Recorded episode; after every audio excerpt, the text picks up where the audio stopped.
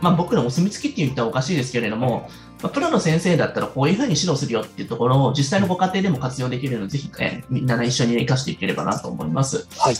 石橋さんとかだったらさ、なんかあの、成績上げるために、まあ、こういろんな施策をして、最近のことがすごいガンガン上がってきてるじゃないですか。はいはいはいはい。やっぱなんか意識してやったサポートとかであるんですか、まあ、そうですね。やはりあの答えを与えすぎないというところをすごく意識するようにしましたね。はい。あうんー以前は結構、最初の方の指導の人とかさ、分かんなかった時は結構答えとか割と教えたりしてたんですか？そうですね。やはりあの、もう1から10まで、あの、しっかり教えてあげないといけないっていうところを使命感として感じた時期が一時期あったんですけれども、まあ、そこについては本当に、あの、実際に生徒さん、うん生徒の様子を見ていて、うんまあ、自分が解けた時の喜びっていうのは本当に目の輝きを見るにつけて、うんうん本当にこう、自分で魚を取らせてあげるところの重要性をだんだん実感するようになりましたね。うんそうなんですよね。あとは待ってあげることの結構難しさってあるよね。うん、そうですねだ。から、あの、せ早く答えを教えてあげたいとか、なんかその、もどかしい気持ちとかって、まあ、教える側のエゴだったりするので、はい。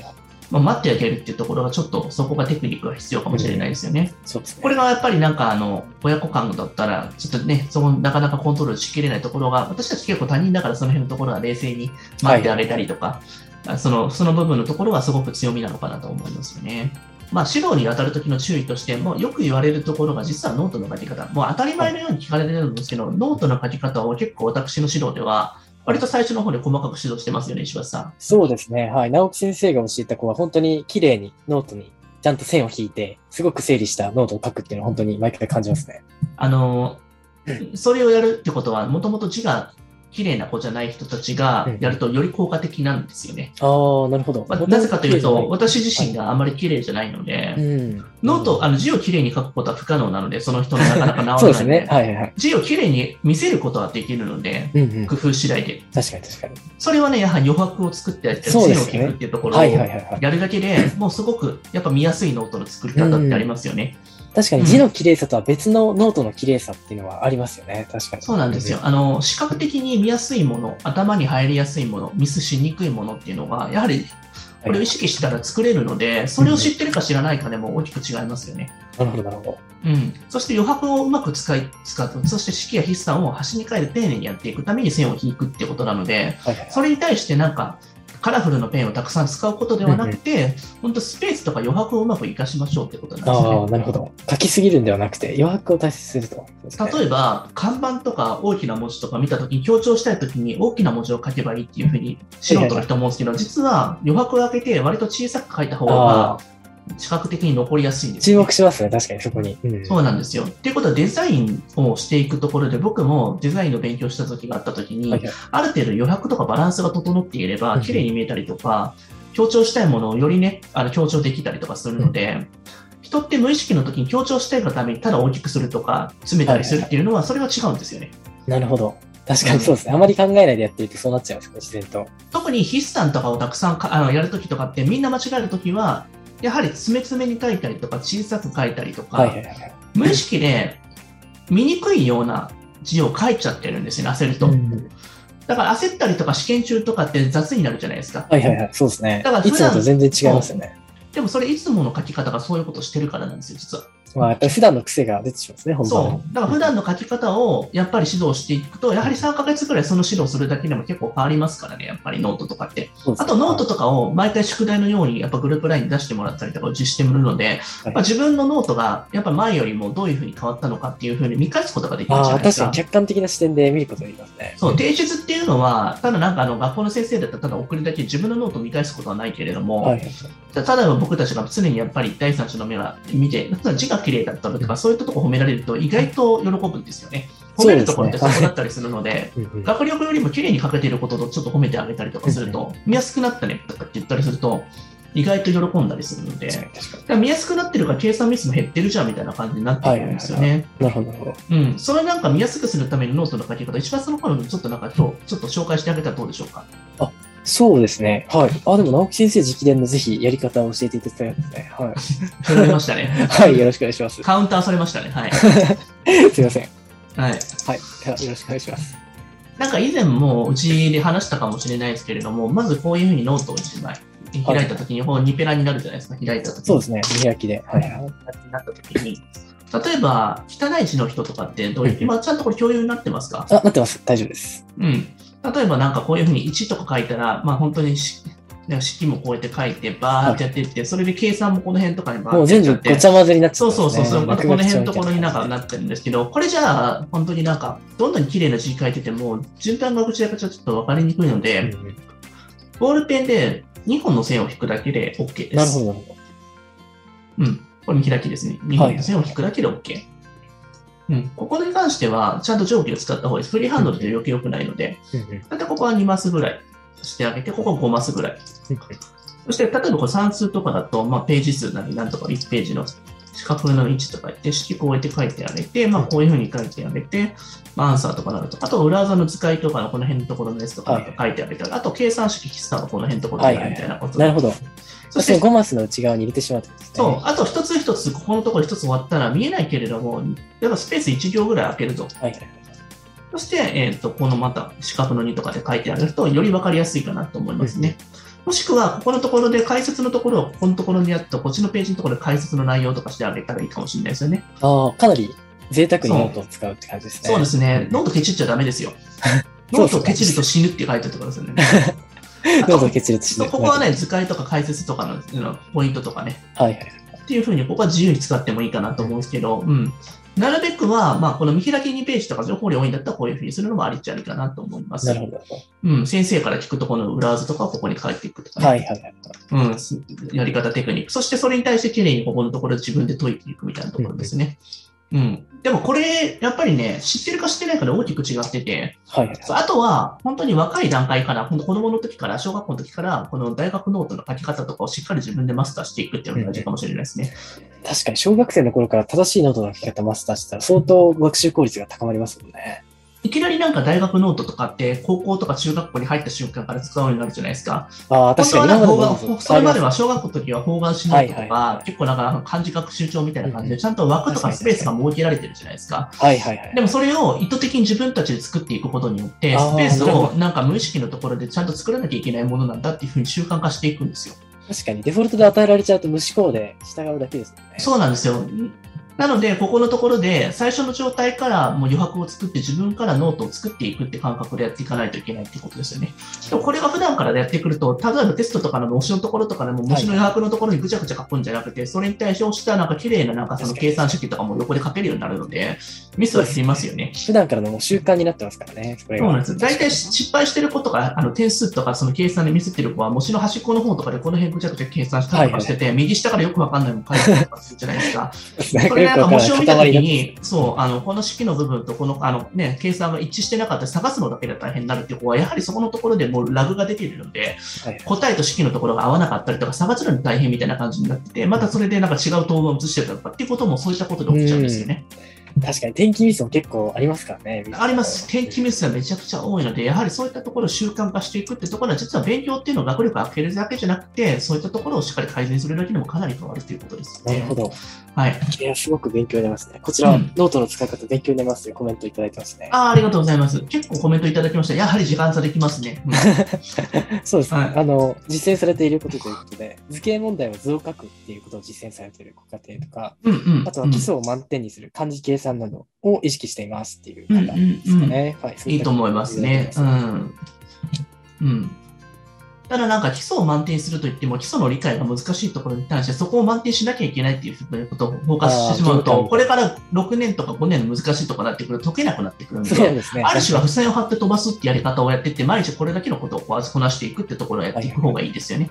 それできなかったノートだけをまとめて先生に質問をするっていう、うん質問の内容もやはりぎゅっと、えー凝縮し、自分が本当に質問したいものかどうかっていうのを最終的に見返して投げた方が、お互い多分、時間効率はいいですよね。そうですね。その自分が分かってるか分かってないかを判断するときにかなり頭を働かせなきゃいけないので、うんこの点ですごく成長すると思いますよね、お子さん自身が。2回ね、その問題に対して自分が本当にできないかどうかっていう判断できますからね。うん、確かに確かに。うん、だから確認をね、やっぱりね何回もできるってことも。あとは目の動きって意外と、オンライン上では難しいんじゃないかと思うんですけど、意外と僕は見てるところそこなんですよね。うんちゃんと顔を見せてねってよく言う理由としては、はいはいはいやはり目の動きでその子が何を考えてたりとか、集中力がちゃんと途切れてないかどうかって判断の基準になるんですよね。なるほど、確かに。うん。目っていうのは本当に分かりやすくて、集中力途切れると目が止まります。そうなんです。確かにそうですよね、実際。視線が違うところにいたり、ぼーっとしたりとか、頭がディズニーランド行ってる子もいたりとかするんで、なるほど。もう目目でお見通しもう分かりまますよ。目で見たら、本当に、あ、もう君はもう東京リベンジャーズになってるんだなとか、すぐ分かっちゃいますよね。はい。東京リベンジャーズ具体的ですね。そうですね。頭の中が和の国編のワンピースみたいになってる子もいたりするので、うん。はい。すぐに分かっちゃいますよね。なるほど。そういった時は、やっぱり休憩をしてあげたりとか、その子の話に乗ってあげたりとかして、はい一度ちょっとなんか気持ちよくなった状態でまた乗せてあげて、勉強に戻すっていうことが大事ですよね。リフレッシュ大事ですね。はい。まあ、つまずきとか集中してないとすぐに分かりますよと。うん。あと読んでるかどうかとかの目線とかで、多分授業中とかに、あ、こいつ YouTube 見てるなとかですぐバレちゃうんで、そうですね。ディスカッションしていた時にとわかりますね。いや、分かりますね。なんか手元の消化カメラとかそういうものじゃなくて、多分会話した時と目の位置が明らかに合ってないので、そうですね。あ、今日違うところやってんなとか、うん、わかります。でも、あえてそこは思いっきり指摘するんじゃなくて、最終的になんかあの問題聞かしたときに話聞いてなかったよね、みたいな感じになって、まあ、2回、3回と同じように聞いてあげましょうということですね。まあ、その時一瞬ちょっと休憩してあげましょうということですね。はい意外と目を見てあげましょうということですね。そうですね。確かに、ご家庭で教えられる際、あまり目を見て意識されてる方はもしかしただから宿題をやってるっていうっていうのも、結局目を見たらなんかボケーっとしてたら座ってるだけって、こうこう塾とか行っても、塾で結構集団で教えたりとか、あー。同じ先生してた時に、当てなかったら、危機感を持たせなかったら、ずっとボケーっと言って口開けてなんか右から左の子結構いるんですよ。はい。大半かな、ひょっとしたら。うんうん小学校の時の食事した後の5時間目の社会の授業なんて、ほぼほぼ右から左でしたからね。そうですよね。うん詰め込み系は特に。夏場の午前中にプールあったり午後なんて最悪でしたよね。確かに。ほぼほぼなんか起きてるのか寝てるのかよくわかんない状態ですからね。そうですね。はい。そういう時寝ろって言いますからね、もう。あ、もはや、もう積極的に。そうです。そうです。一度起きたらもう大丈夫ですからね。うん、そうですね。はい。確かに。5分でも寝たりとかしてあげて、ちょっとなんかあの休暇をし、5分くらい寝かしてあげるタイマーでやると変わったりしますしね。はい。どうしても。先生の授業の際は筋トレも時々やってらっしゃった子もいらっしゃいましたよね。そうですね。うんまあ、あの、オンラインでも筋トレはできますからね。そうですね。うん。まあ、意識を違うところに変えるということですね。なるほど、なるほまあ、あとはもう一つテクニックとしては、考える過程を必ず伝えるっていうことですね。ど。はいはいはい。うん、ちょっとこれはね、あの、先生のテクニック的な部分なんですけど、普段解く問題と試験の問題はやっぱ違いますよね。そうですね。やっぱより自分で考えさせる力を問う問題が多いですよね。うん。ちょっとなんか漢字間違えて、なぜ、え勘違いうんですね、これは。そうそうそう、そうですね。うん。そうですね。その問題を勘違いしたのかとかっていう方に関して、はいまあ、ここのところで、例えば、旅人さんの事例で挙げると、うんここのところです、まあ、式だけで解く場合と、線分図で解ける場合と、ダイアグラムで解く場合とか、それぞれ違うじゃないですか。そうですね。問題のあの形式によって解くべきスタイルが違いますね。まあ、式だけだったら、比だけ分かったらいけたりするじゃないですか。はい。あとは線分図で何で解かなきゃいけないかって言ったら、距離の部分がやっぱり複雑だから線分図してあげなきゃいけないっていう部分もあるし、ダイアグラムってやっぱりこの速さとか時間のところがよく分からなかったりするから、はここを細かく分かるためにダイアグラムを使うわけじゃないですか。だからそこに対して何を使うのかってところをしっかりとなんか理解していかなきゃいけない。その過程の部分をその文章問題から導き出して、これに当てはめれるってところをやっぱ教えていかなきゃいけないですよね。はいまずどの道具を使うのかってところを選ぶ段階ですよね。そうですね。だからその道具をまず、あの、選び方もわからないし、使い、はいただ、塾ではその道具の、なんていうのかな、その、最初の処方の使い方は分かっただけで、うんその道具を使ってどれに当てはめるかまではちゃんと実践できてないんで実践までちゃんと落とし込まなきゃいけないですよね。そうですね。うん。なんか、むやみやたらに線分図だけかけても、線分図使わなくても解けたりとする場合もあったりもしますしね。ああ、それは形式に暗記してるだけだとどうしてもその一つ覚えになってだからどういう場面でう使っているのかっていうのは、僕たちのなんか脳みそでやってるものをしっかりと開示してあげてるからできてるってことなので、他のやっぱり授業と違うところは、やっぱりそのマンツーマンのところに一番の強みなのかなとは思いますよね。そうですね。この問題を見たらこう考えるってところの最初の道具選びのところから教えてあげられるっていうのはでかいですね。まあ、先生たちのその脳みその道具レベルのところを選教えてあげれるってところは、やはりなんかその集団ではちょっと難しいところがあるのかなとは正直は思いますよね。そうですね。集団だとどうしても最初からこうやってやるんだよっていうのを示すだけになっちゃいますからね。うん。もう一つ次いっちゃいましょうかね。はいまあ、もうそれもこのまさに言ったこう目を見て理解を合わせていく。そしてまあ全て教えないっていうことですよね。これ先ほど石橋さんが教えてたあのおっしゃってたやつですね、まさに。はいはいうんうん。これは本当に大きいですね、やはり。まあ、ヒントを与えるけど答えを教えてはいけないですよっていうことですね。でいつまでたってもできないということはいるんですけど、その場合はヒントになるような伏線とかを何個かやって確実に答えれるようにまずさせてあげましょうということですね。うまく誘導してあげるということそうですよね。あとは、まあ、あの、一番大きいのはこれ二度解きじゃないんですけど、さっきやったやつことをまとめて話させて自分で最終的に何やったかっていうのを解説させてあげるといいですよね。構分かった気になって、そのまま終わっちゃってる生徒さんも多いですからね。はい。私たちの授業の中では、一度やったことをその最後の時にピックアップして二度解き法させるので、またやるのかよみたいなことを最後にやらせることによって、今日1時間、2時間やった内容がすごく理解を落とし込めるので、普段勉強をやってることに対しても、それをもう一度最後にね、おさらいしてあげて、もう一度解き直すっていうことをやってあげるので、全然違います。やっぱ記憶の残り方とかも。そうですね。やはり忘れかけてきた頃にまた二度解きさせるということで、病欠曲線がもう一回再生する感じですね。そうですよね。あとは、夜寝る前と朝起きた時に、それをもう一番同じところにやると、もっと効きますよね。そうですね。やっぱそこは本当に記憶が定着しやすい時間帯ですからね。クリティカルフィルターですよね。あ、なるほど、なるほど。そうですね。あの、潜在意識と顕在意識が一番開く瞬間が、やっぱ寝ると寝る前なん境界線がで。一番ぼんやりしてる、そうです。そこにズコって入れると、すごいやっぱり記憶がやっぱ定着が変わりますよね。そうですね。僕はそれをうまく活用して、定期試験でいつもほぼほぼ8割以上取ってたって記憶があるんで。そうなんですね。じゃあ、朝起きた時と夜寝る前に暗記をされたということですね。いや、だから、あの、理解が曖昧でも、その記憶がなんか定着してない夜の時に目をこそりながらやって、朝早く起きてもう一度その内容やったらいきなり覚えてる時ってないですか？ありますね。やっぱりその寝てる間に脳が頑張ってくれてたっていう ところですよね。そうなんですよね。夢とかでもやっぱずっと出てきちゃいますから、勉強してると。確かに夢の中で何回もリピートされたら自然と覚えますからね。あのーあとはまたそういった同じような情報とか深掘りしてずっと考え続けると、ラスって言うんですけれども、人間って引き寄せの言葉とかって結構あるじゃないですか？あんまりうさんくさいことじゃなくて、引き寄せっていうのは自分が思い続けたり、日頃から考えていることの、その情報を無意識でと取り入れようというふうになるので、僕たちが取り入れてるその情報をやっぱ子供たちも同じように共有することによって、より鮮度の高い、深いやっぱ情報っていうのはやっぱ仕入れることができますよね。やっぱこうやって今回お母様たちがこの土曜日の中で私たちのこのセミナーを、やっぱまあ1年聞いた人と聞いてない人では全然情報の質とか深さと違うと思い考ますよね。え方が相当変わると思いますね。うんうん、結構私の、ね、セミナー1年受けていたら、まあ1年も経ってないんですけれども、これ継続して見ていただいている人はやっぱり変わったんじゃないでしょうかね。